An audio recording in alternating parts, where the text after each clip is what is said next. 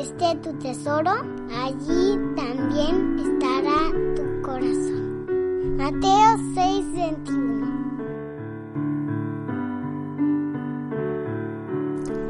Hola queridos niños, ¿cómo están?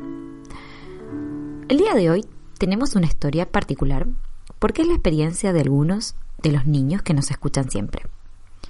Hace un tiempo atrás, en uno de los devocionales, puntualmente en el podcast número 60, meditamos sobre hacer las cosas para la gloria de Dios y de cómo eso era agradable a sus ojos.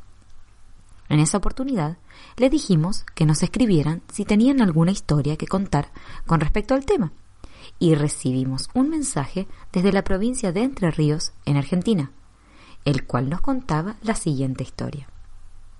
Bueno, hay que aprovechar esta oportunidad a mandarles a ellos un gran abrazo y gracias por compartir su experiencia.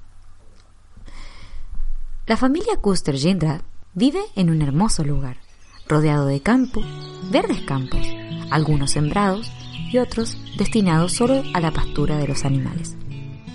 En esa casa, alejada por varios kilómetros de la ciudad, viven tres niños, Naomi, Keila y Alessandro, quienes tienen, como cualquier niño, responsabilidades que cumplir para ayudar en las labores del hogar.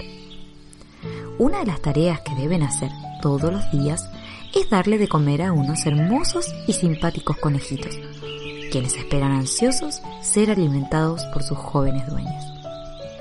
La tarea a veces no es fácil.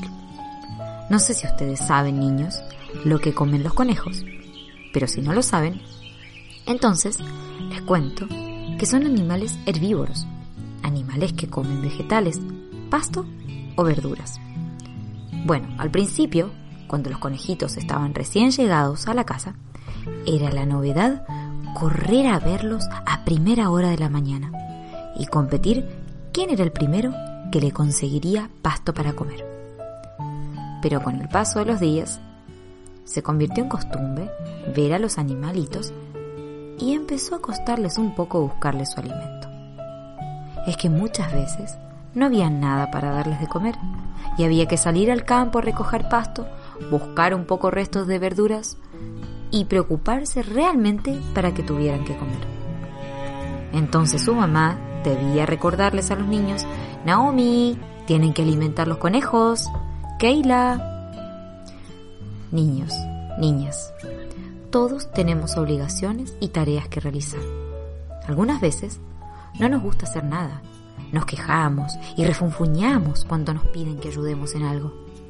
Es mejor hacer lo que queremos y más entretenido, jugar, divertirnos y pasarla bien.